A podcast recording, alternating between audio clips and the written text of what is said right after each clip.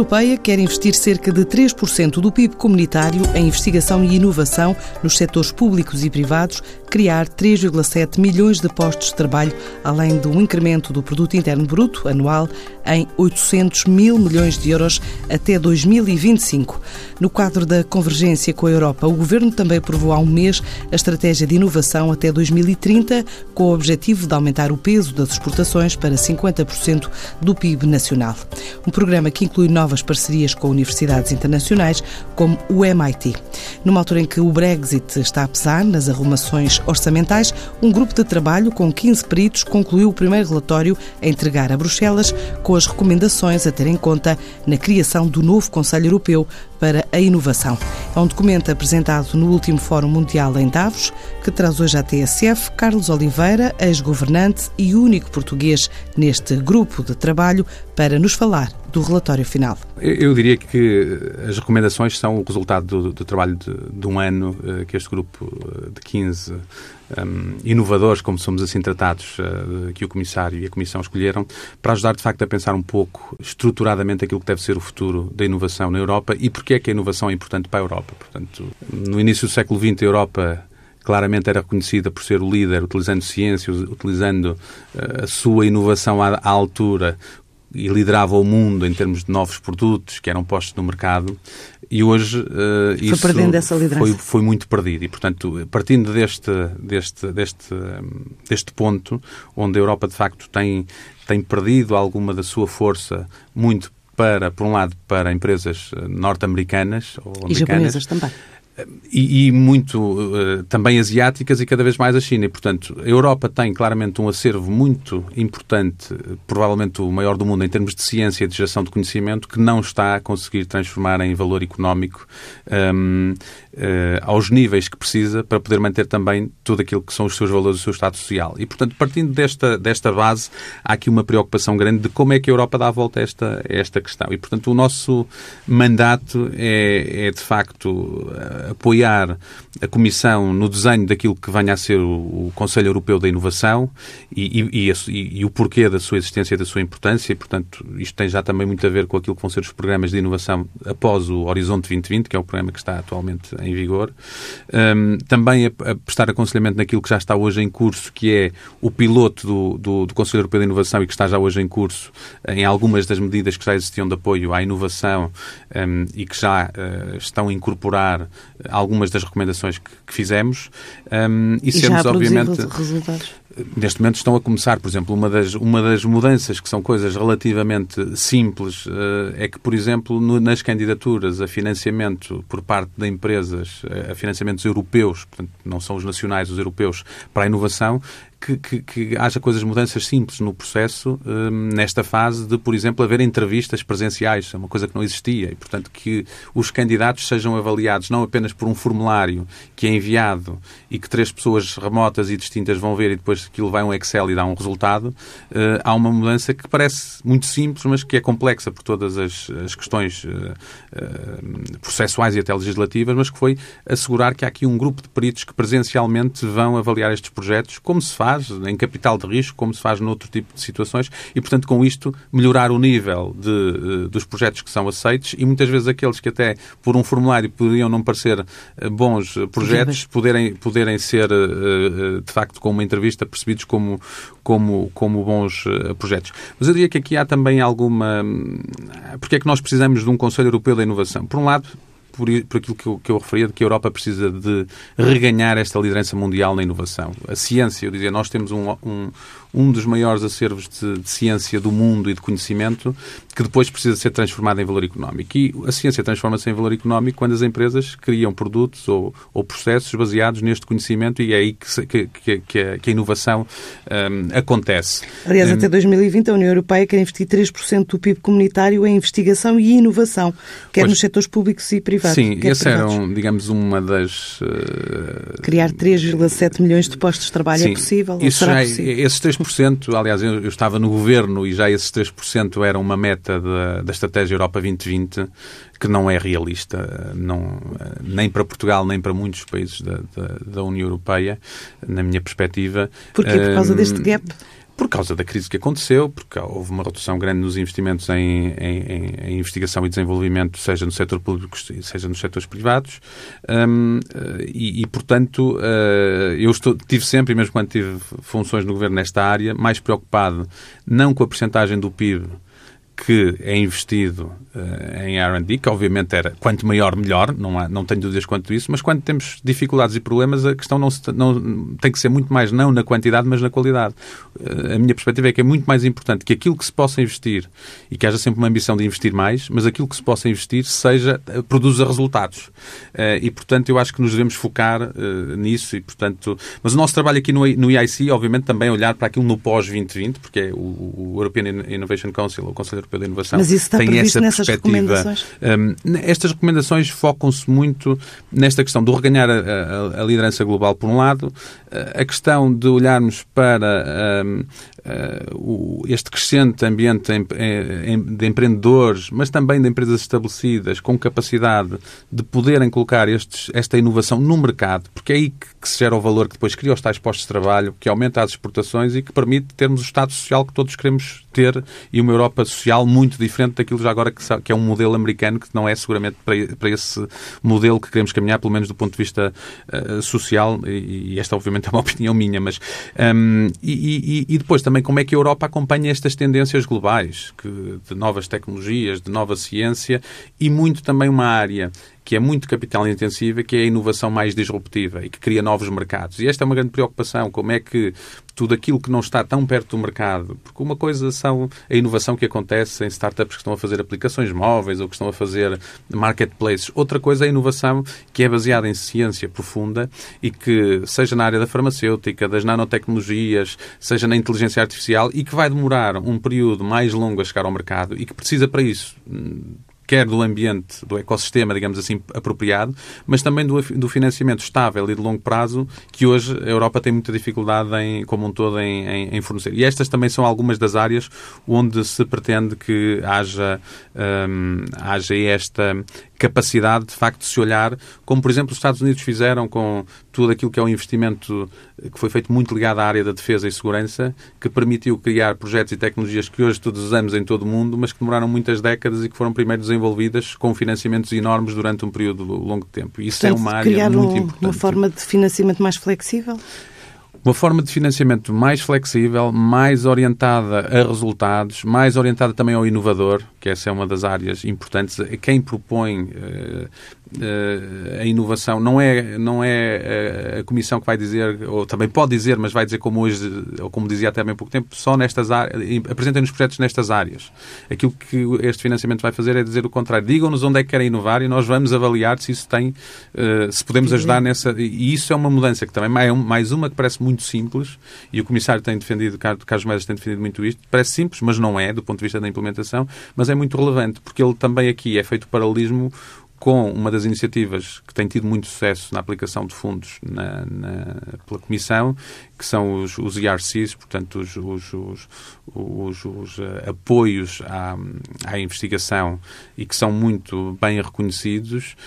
um, e que, de facto, também partiram por aqui. Os investigadores, neste caso, é que propõem, é que propõem aquilo que querem investigar e aqui é fazer um paralelo, é os inovadores, quem quer fazer inovação, propõe aquilo e as áreas onde quer inovar e, acima de tudo, o grande objetivo deste Conselho Europeu da, da Inovação é apoiar os inovadores e aqui os inovadores pretende-se que seja exatamente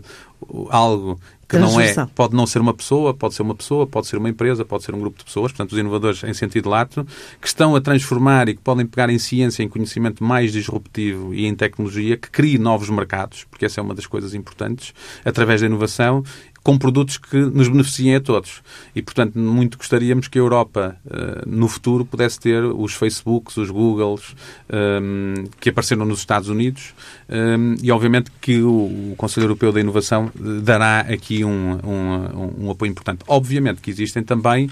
outras áreas muito mais transversais a toda a, União Europeia que são fundamentais. Dizer, os Estados Unidos têm um mercado que é efetivamente muito pouco fragmentado, tem uma língua. Eh, alguém que lança um produto pode lançá-lo para todo aquele mercado gigante. Na Europa isso é mais complicado, temos mais fragmentação, temos mais línguas. Obviamente não é mudar isso, mas é arranjar mecanismos que nos permitam que quando alguém quer lançar um produto na Europa, e portanto estas são outras preocupações que o, Euro, o Conselho Europeu de Inovação não irá resolver por si, mas que poderá, uh, digamos, pôr sugerir. também na agenda e sugerir que isto seja, um, que isto seja resolvido. E, portanto, as nossas recomendações assentam basicamente em quatro grandes áreas, da que nós designamos em inglês FAST. Uh, portanto, são? uma que é funding, financiamento, uh, a outra é o awareness, o reconhecimento, portanto, em inglês. Depois o, o, S, que é de scale, que é escalar, portanto, assegurar que temos escala. E, e, depois o último é o talento. Como... E em cada uma destas três áreas, portanto, financiamento, esta questão da simplificação dos mecanismos de financiamento foram uma das recomendações fortes.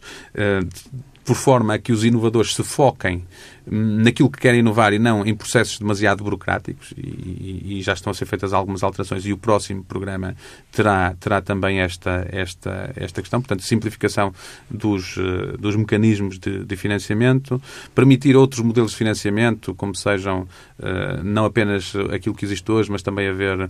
empréstimos ou, ou, capital social, portanto, haver outros, outros mecanismos de, de, de investimento, um,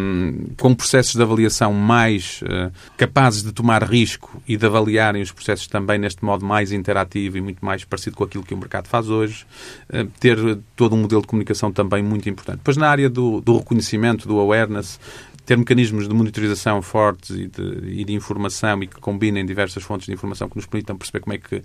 a inovação na Europa está a evoluir, onde é que há pontos mais que estão, onde, onde temos mais potencial, onde temos menos, onde é que tem que ser trabalhado e, portanto, essa é uma das áreas uh, importantes. Comunicar também muitos casos de, de sucesso. Nós normalmente vemos muito falar-se na Europa dos casos de sucesso dos Estados Unidos e poucos dos europeus. E apesar de, do cenário que que é preciso melhorar. Existem muitos casos interessantes que, que merecem ser uh, comunicados. Na parte do escalar, portanto, esta questão de para que esta, muita desta inovação tenha, digamos, impacto na economia, na criação de, de postos de trabalho, de, uma melhor qualidade de vida, ela tem que chegar ao mercado, tem que ter clientes. E, portanto, muitas das vezes, eh, e quando eu falava há pouco da questão da fragmentação do mercado, tem a ver com isto. É preciso, de facto, Criar que estas empresas escalem. Ou seja, quando falamos muito, temos andado a falar muito de startups, mas temos que perceber que as startups são um caminho para termos empresas de maior dimensão, não são um fim em si mesmo. Portanto, e porque é que há um modelo que é mais ou menos aceite, comumente aceite no mundo, é um modelo de que quantas mais startups criarmos, eh, mais potencial há de dali serem algumas que vão ser as médias e grandes empresas do futuro. E, e, a aposta aqui do Conselho Europeu de Inovação é apoiar depois esta escala. Quem já tem produtos, projetos, quem está a criar inovação, possa depois ganhar esta escala no mercado, possa fazer parcerias com quem já está uh, no mercado, uh, possa uh, também melhorar o acesso a financiamentos que já são de outra escala para este tipo de empresas que já estão em crescimento, uh, apoiar muitas vezes também com as questões regulatórias, que são muitas vezes um entrave à inovação e à entrada de novos produtos, e esse é também um tema importante uh, na identificação Uh, cedo no processo de que barreiras regulatórias é que existem e se elas podem ser uh, afinadas e se podem ser, se podem ser alteradas. Portanto, isto são algumas das muitas uh, conclusões de um Conselho que pretende, acima de tudo, apoiar aquilo que em inglês se diz a breakthrough innovation, portanto, a inovação que pode ser mais disruptiva, que pode trazer novos mercados, que pode trazer a criação de, de, de mercados com dimensão, apoiar aquilo que é a passagem das startups a scale-ups e, portanto, nessa nessa, nessa área e depois também, acima de tudo, ter aqui uma forte uh, orientação para a excelência, ou seja, coisas que estão focadas em ser excelentes, em, em se diferenciarem nos mercados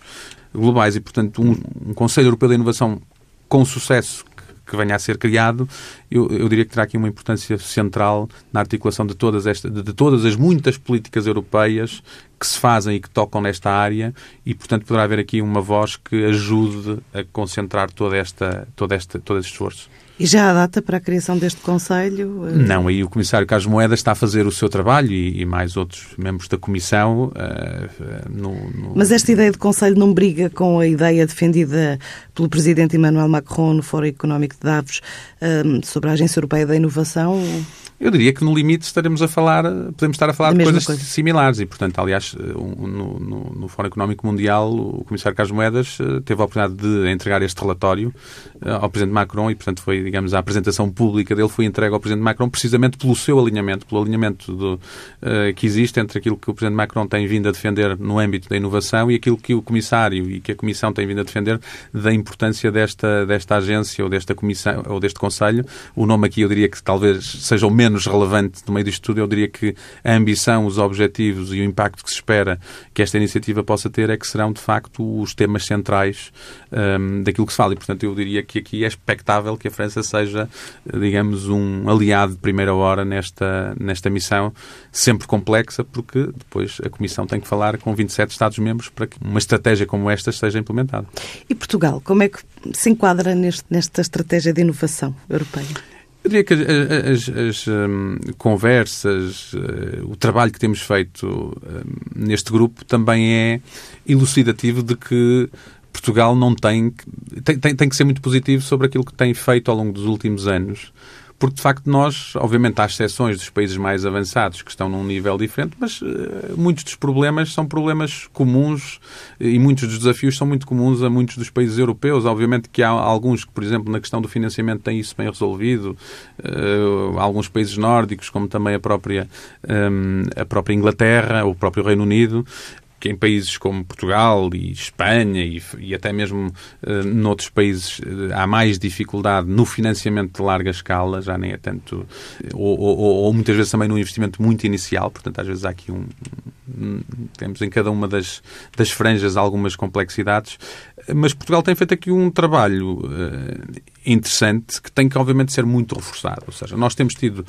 às vezes confundido um pouco inovação com startups, e eu diria que isso é um erro. As startups são um dos indutores de inovação, mas as empresas estabelecidas são, um, efetivamente, polos onde a inovação está a acontecer com um impacto muito mais rápido no mercado. E, portanto, e as nunca... empresas portuguesas estão a fazer essa aposta na inovação? Temos empresas que sim e empresas que não, como em todo lado. Eu diria que temos é que também nos focar em ter políticas públicas e think tanks que uh, acelerem esta orientação para a importância da inovação como forma de trazer mais valor e de subida na cadeia de valor dos produtos e das próprias empresas. Porque às vezes não é produtos, é inovação na forma como vendem os seus produtos no mercado, como uh, trabalhem, como fazem a produção. Portanto, quando falamos muito destes novos modelos da, revolução, da nova revolução industrial, e portanto eu diria que é preciso olhar para, muito para isto porque nós temos que continuar a passar, e eu dou sempre um exemplo que me é muito caro, até porque está em Braga, que é o exemplo da Bosch, que tem vindo a fazer uma mudança substancial na cadeia de valor, que é passar do made in Braga para o invented in Braga, portanto, puramente fabricado para a incorporação de conhecimento, de inovação com a Universidade do Minho, que é um trabalho muito próximo que têm feito, e com isto criar produtos que são depois produtos das linhas principais da Bosch, em que não foram apenas produzidos em Braga, mas foram inventados, e portanto o conhecimento partiu daquilo que se faz cá, em Portugal no caso, e para o mundo. E isso eu diria que é o exemplo de que temos as capacidades, temos as competências, temos depois dificuldades no chegar ao mercado e em escalar, de facto a nossa dimensão enquanto país durante muito tempo limitou-nos a ambição, e, portanto, eu diria que isso foi uma das mudanças que se, que se sentiu no país nos últimos anos, as empresas perceberem que tinham que se internacionalizar e que tinham que exportar, não apenas para os países mais próximos por, por, serem mais próximos ou para os países que falavam português por falarem português, mas cá para os países que mais valorizam esses produtos e que mais têm capacidade de pagar o valor justo e o valor certo. Porque nós falamos muitas vezes de um problema de produtividade em Portugal e olhamos normalmente para a variável errada, que é a variável do tempo de trabalho. Quer dizer, não é aumentando o tempo de trabalho que vamos aumentar a produtividade. Quer dizer, também é, mas é o sítio errado. Aumentaremos a produtividade seguramente se olharmos para outra parte desta variável, que é como é que vendemos mais caro. Porque se vendemos mais caro, automaticamente estamos a aumentar a produtividade. E muitas vezes um dos nossos problemas é que, como estamos tão baixos na cadeia de valor, porque não incorporamos inovação, se calhar às vezes até não incorporamos inovação, é na marca, na, na forma como vendemos,